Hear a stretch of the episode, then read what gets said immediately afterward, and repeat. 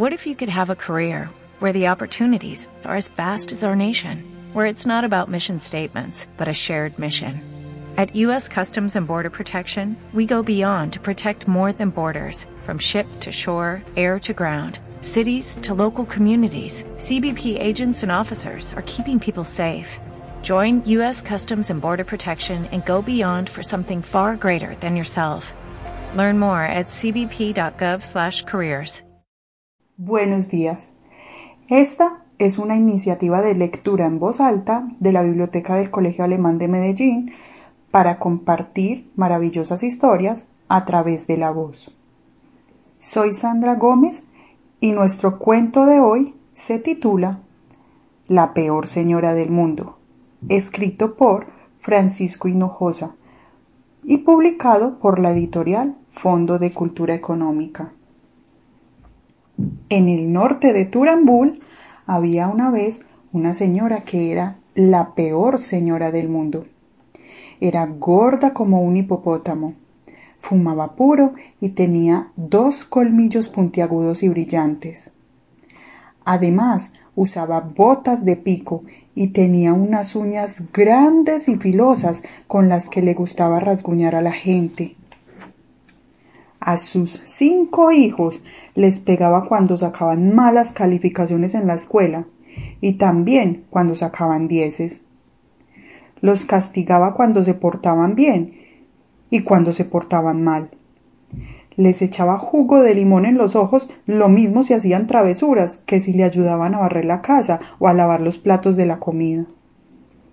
Además de todo, en el desayuno les servía comida para perros. El que no se la comiera debía saltar la cuerda ciento veinte veces, hacer cincuenta sentadillas y dormir en el gallinero. Los niños del vecindario se echaban a correr en cuanto veían que ella se acercaba. Lo mismo sucedía con los señores y las señoras, y los viejitos y las viejitas, y los policías y los dueños de las tiendas. Hasta los gatos y las gaviotas y las cucarachas sabían que su vida peligraba cerca de la malvada mujer. A las hormigas ni les pasaba por la cabeza hacer su hormiguero cerca de su casa, porque sabían que la señora les echaría encima agua caliente. Era una señora mala, terrible, espantosa, malvadísima la peor de las peores señoras del mundo, la más malvada de las malvadas. Hasta que un día sus hijos y todos los habitantes del pueblo se cansaron de ella y prefirieron huir de allí, porque temían por sus vidas. Desde entonces las plazas estaban vacías. Ya no ladraban los perros en las calles ni volaban los pajaritos en el cielo, ni buscaban flores las abejas. Solo se oía el silbido del viento y el repiquetear de las hojas de lluvia contra los tejados de las casas. Fue así como la mala mujer se quedó sola, solita, sin nadie a quien molestar o rasguñar. El único ser que aún vivía allí era una paloma mensajera que se había quedado atrapada en la jaula de una casa vecina. La espantosa mujer se divertía dándole de comer todos los días migas de pan mojadas en salsa de chile y agua revuelta con vinagre. Algunas veces le arrancaba una pluma y otras le torcía los dedos de las patas. Cuando la pobre paloma estaba a punto de morir, la señora, desesperada por no tener a alguien a quien pegarle, reconoció que sólo ella podría ayudarla para atraer nuevamente a los habitantes del pueblo. Entonces decidió darle las migas de pan sin salsa de chile, el agua pura, y después de unos días se atrevió a hacerle unas caricias. Cuando estaba convencida de que la paloma ya era su amiga y de que llevaría un mensaje a sus hijos y a los habitantes del pueblo, escribió un recadito, se lo puso en el pico y la echó a volar. A los cuantos días, los antiguos habitantes del pueblo volvieron, ya que la peor de todas las señoras del mundo les pidió disculpas en el recadito. que decía? Quiero que me perdonen. He recapacitado y creo que yo era una mala persona. Ya no volveré a ser como era antes. Para que me lo crean, me voy a dejar pisar y rasguñar por todos los que quieran hacerlo. Al poco tiempo, la gente volvió al pueblo. Regresó a sus casas y con gran alegría rasguñó y pisó a la horrorosa mujer. Hasta que una noche, mientras todos dormían, ella se dedicó a construir una muralla alrededor del pueblo para que ya nadie pudiera escapar de él. Quién sabe cómo lo hizo, pero lo cierto es que una alta muralla atrapó a la mañana siguiente a toditito el pueblo. Y desde entonces volvió a ser la peor, la más peor, la peorcísima de todas las mujeres del mundo. Les pegaba cachetadas a sus hijos, mordía las orejas de los carpinteros, apagaba su puro en los ombligos de los taxistas, daba cocotazos en las cabezas de los niños, puntapiés a las viejitas, piquetes de ojos a los generales del ejército y reglazos en las manos de los policías. Luego les echaba carne podrida a los perros, rasguñaba con sus largas uñas las trompas de los elefantes, les torcía el cuello a las jirafas y se comía vivas a las indefensas tarántulas. Hasta los leones se portaban como gatitos cuando la veían, porque ella les jalaba tanto la melena que los dejaba pelones y con lágrimas en los ojos. ¿Y qué decir de las flores? En unas cuantas horas no hubo una sola que conservara sus pétalos. Pero sucedió también que un buen día, mientras la señora dormía su siesta, todos los habitantes del pueblo se reunieron en la plaza central. El jefe de los bomberos dijo Esto ya no puede seguir así. Es cierto, lo respaldó el boticario. Debemos tirar la muralla y correr a todo lo que den nuestros pies. ¿Y por qué no la convencemos de que ya nos deje de molestar? preguntó un niño. ¡Ja, ja, ja! Pegaron todos una sonora carcajada, que apagaron de inmediato por temor a despertarla. No, intervino el más viejo del pueblo. Lo que debemos hacer es engañarla. ¿Engañarla? Se sorprendió el dueño de la fábrica de hielo. ¿Y cómo vamos a engañarla? Muy fácil, aseguró el viejito.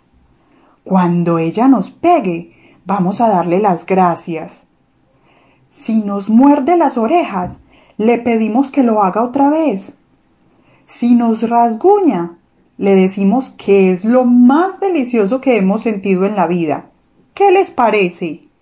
¡Oh! exclamaron todos con los ojos abiertos. No es mala idea, añadió el dueño de la mayor flotilla de camellos del pueblo. Y así quedaron de acuerdo. La señora se despertó de su siesta hecha una furia. Tenía unas ganas enormes de pellizcar a un niño. Al primero que encontró, que era su hijo mayor, lo prendió del cachete y no lo soltó hasta después de media hora. El hijo aguantó el dolor y le dijo Ay, gracias, mamita. ¿Podrías darme otro pellizco? Ándale, por favor, aunque sea uno solo. La señora extrañada al principio le dijo que no, que él no merecía un premio así. Luego se fue contra la vecina. En cuanto la vio, le dio una tremenda patada en la espinilla con la punta de su bota. Aunque le dolió en el alma, la vecina se mordió los labios, aguantó las lágrimas y le dijo a la agresora Muchas gracias, muchas gracias. ¿Le podría pedir un favor? ¿Un favor? ¿Qué favor ni qué favor? gritó la malvada. Teme también una patada en las pompas. Se siente muy rico. Nunca me había pegado a alguien tan bien como usted. Pega tan fuerte. No, no y no. ¿Quién se cree que es para pedirme un favor? Ay, ni siquiera una nalgada, suplicó la vecina con una cara, la verdad, muy triste. Como vio que estaban sucediendo cosas muy raras, la mala mujer fue a buscar al zapatero y le jaló los pelos tanto que se quedó con ellos en la mano. Muchas gracias, doña, le dijo. Le agradecería que me quitara los demás pelos. Tengo unas ganas de quedarme pelón, que ni se lo imagina. Y lo hace usted con tanta delicadeza. Créame que ni el mejor peluquero del mundo lo haría tan bien. Y así fue la peor señora del mundo con todos y cada uno de los habitantes del pueblo, hasta que llegó la noche y le dio sueño. Mientras ella dormía, la gente volvió a reunirse. Creo, dijo el más viejo, que nuestro plan está funcionando. Ahora tenemos que seguir engañándola. Cuando ella se le ocurra hacer alguna cosa buena, si es que se le ocurre, vamos a quejarnos, como si nos doliera y fuera la peor cosa que alguien pudiera hacer. La sonrisa se apoderó de todas las bocas, que a coro respondieron de acuerdo. A la mañana siguiente, la peor señora del mundo se levantó de pésimo humor. Fue a la cocina a prepararles a sus hijos su comida para perros. Hizo un fuerte coraje cuando descubrió que la caja estaba vacía. ¡Ay! se quejó. Tendré que darles de desayunar cereal con leche y miel. Los niños, en cuanto vieron sus platos servidos, empezaron a quejarse. Mamá, ¿qué es esto tan espantoso? Es cereal con miel, niño tonto. Yo no quiero. Ni yo, dijo el más chico con una lágrima en los ojos. Prefiero comida para perros. Yo también, gritaron los otros al mismo tiempo. La mamá los obligó a todos a comer lo que les había servido, y ellos, por supuesto, pusieron tal cara de asco que parecía que se estaban comiendo un guisado de alacranes. Después de dejar a sus hijos en la escuela, se topó en el camino con el herrero que le dijo Disculpe, señora, ¿podría hacerme el favor de darme un caratazo en la espalda? No. ¿Quién se cree usted que es para pedirme un favor? Estaba la señora tan enojada y tan confundida con todo lo que estaba pasando a su alrededor que sin darse cuenta le dio una moneda, una moneda al limosnero del pueblo. Este se enfureció y le reclamó ¿Qué le sucede, señora? Llévese su horrible dinero a otra parte. No me insulte con su caridad. Contenta de saber que eso no le gustaba al limosnero, sacó de su bolsa todos los billetes y todas las monedas que tenía y se los arrojó al sombrero. Y así sucedió con todos y cada uno de los habitantes del pueblo. Al último que se encontró fue al más viejo, que le dijo Muy malos días tenga usted, señora. Ya se dio cuenta de que un ángel caído del cielo nos puso en el pueblo una maravillosa muralla todos estamos muy contentos y orgullosos de tener una muralla tan bonita. Llena de furia, echando baba por la boca y espuma por las narices, corrió a la muralla y en menos de una hora la derribó por completo.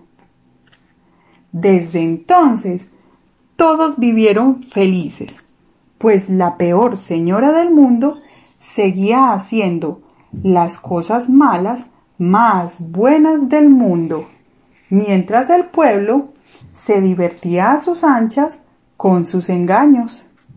Y colorín colorado, Este cuento se ha acabado. Esta fue una lectura con mucho cariño para los niños del Colegio Alemán de Medellín. Esperamos que estén muy pendientes de los demás cuentos que vamos a compartir. Muchas gracias y hasta la próxima.